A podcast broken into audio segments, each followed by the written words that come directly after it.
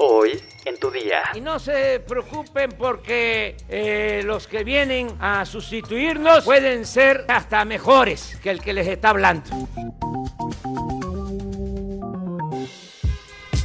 Tu día con el Universal.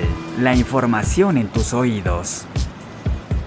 Hola, hoy es lunes 20 de junio de 2022. Ayer fue Día del Padre y no importa si te llamas José, Delfino, Miguel o Eduardo. Esperamos que te la hayas pasado muy padre. E, e, entérate. Nación. El presidente Andrés Manuel López Obrador mencionó que al término de su mandato habrá relevo generacional y urgió a que lo que resta de su gobierno se avance en la transformación. Convoco a que nos apuremos. Me faltan dos años y tres meses y yo ya me voy a jubilar. Y va a haber el relevo generacional. Y no se preocupen porque eh, los que vienen a sustituirnos pueden ser mujeres, hombres, hasta mejores que el que les está hablando.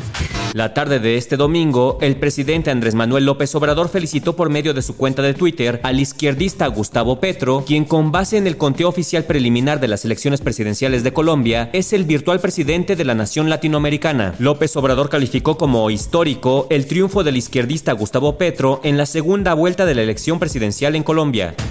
Un elemento de la Secretaría de Marina mató la madrugada de este domingo a dos de sus compañeros y una mujer civil en las instalaciones de la Estación Naval de Avanzada en el municipio de Mulegé, Baja California Sur. Por lo anterior, la Secretaría de Marina informó que el presunto atacante fue puesto a disposición de las autoridades correspondientes al registrar una actitud hostil en contra del personal naval. Mediante un comunicado, la Secretaría de Marina aseguró que lo sucedido se trató de un hecho aislado cometido por un mal servidor público y puntualizó es contrario a la conducta que se inculca en los elementos de esta institución. México acumula 5.872.196 casos de COVID-19, informó la Secretaría de Salud, recalcando que la incidencia se concentra en los jóvenes. Por segundo día consecutivo, la ola de contagios por COVID-19 en México superó los 9.000 al registrarse 9.642 nuevos casos positivos, así como 58 muertes a causa de la enfermedad durante las últimas 24 horas. Metrópoli. La alcaldía Cuauhtémoc informó que debido al aumento de casos de COVID-19 se suspenderán los eventos masivos programados para esta semana. Por tal motivo se tomó la decisión de posponer la carrera a la meta con papá 5 kilómetros, misma que se realizaría la mañana del domingo 19 de junio. La alcaldesa Sandra Cuevas giró instrucciones para reinstalar los protocolos sanitarios en oficinas, deportivos y casas de cultura con los que cuenta esta administración. La alcaldesa recomendó a la población usar gel antibacterial cubrebocas y guardar la sana distancia a fin de preservar la salud.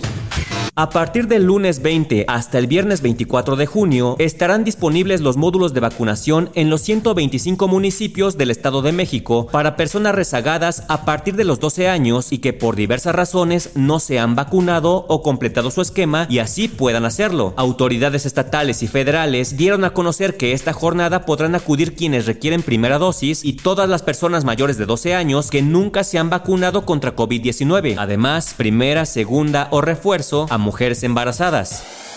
Estados.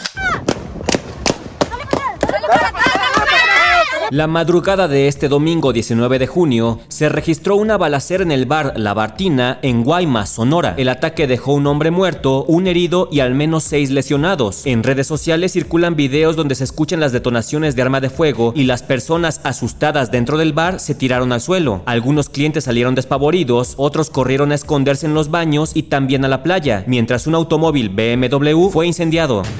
Matamoros, Tamaulipas, amaneció entre fuego al registrarse persecuciones, balaceras, bloqueos y quema de vehículos en diversos sectores de la ciudad. Desde temprana hora de este domingo 19 de junio, se reportó el robo de autos, sobre todo de carga pesada, que hombres armados utilizaron para bloquear las principales calles de esta ciudad, situada en la frontera norte de Tamaulipas y que colinda con el condado de Brownsville, Texas. Usuarios de redes sociales reportaron que convoys de camionetas blancas circulaban por la ciudad y en ellas viajaban hombres armados que realizaban disparos para abrirse paso. Por el momento no se reportan lesionados o personas fallecidas. Mundo. El presidente salvadoreño Nayib Bukele, uno de los fervientes impulsores del Bitcoin, llamó a tener paciencia frente a la caída de la criptomoneda que por primera vez desde finales de 2020 está debajo de los 20 mil dólares. Según el sitio de seguimiento NayibTracker.com, El Salvador, bajo la administración del presidente Bukele, ha comprado un total de 105 millones de dólares en Bitcoin a partir de septiembre pasado y ha pagado un promedio de casi 46 mil dólares por moneda. Hasta el momento, el Bitcoin ha perdido más de 73% de su valor desde que alcanzó su máximo el 10 de noviembre de 2021, cuando llegó casi a 69 dólares. Ahora se calcula que el valor de esa inversión ha caído más del 50% o alrededor de 51 millones de dólares. Sin embargo, el presidente salvadoreño aseguró el fin de semana en su cuenta de Twitter que el valor del Bitcoin crecerá y que la paciencia es la clave. El Salvador fue la primera nación del mundo en adoptar el Bitcoin como moneda de curso legal. En septiembre de 2021, los negocios empezaron a aceptar pagos con la criptomoneda, salvo los que carecían de la tecnología para hacerlo, de acuerdo con una ley aprobada por la Asamblea Legislativa que controla el partido oficialista Nuevas Ideas. Eso les pasa por no escuchar tu día con el Universal. Aquí mencionamos que el empresario Arturo Elías Ayub no pronosticaba un buen futuro para las criptomonedas.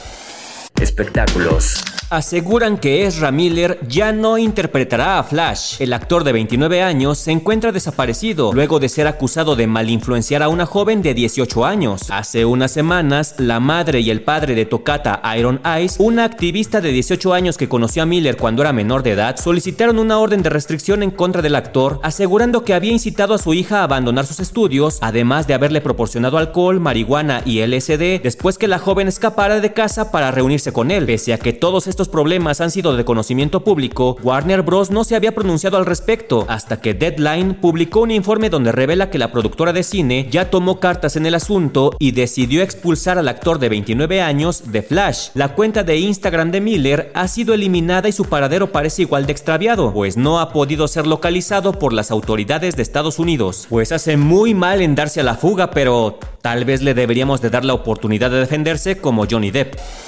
¿Sabes qué países puedes visitar con el pasaporte mexicano sin visa? Descúbrelo en nuestra sección destinos en eluniversal.com.mx. Ya estás informado, pero sigue todas las redes sociales de El Universal para estar actualizado. Y mañana no te olvides de empezar tu día, tu día, con El Universal. Tu día con El Universal. La información en tus oídos.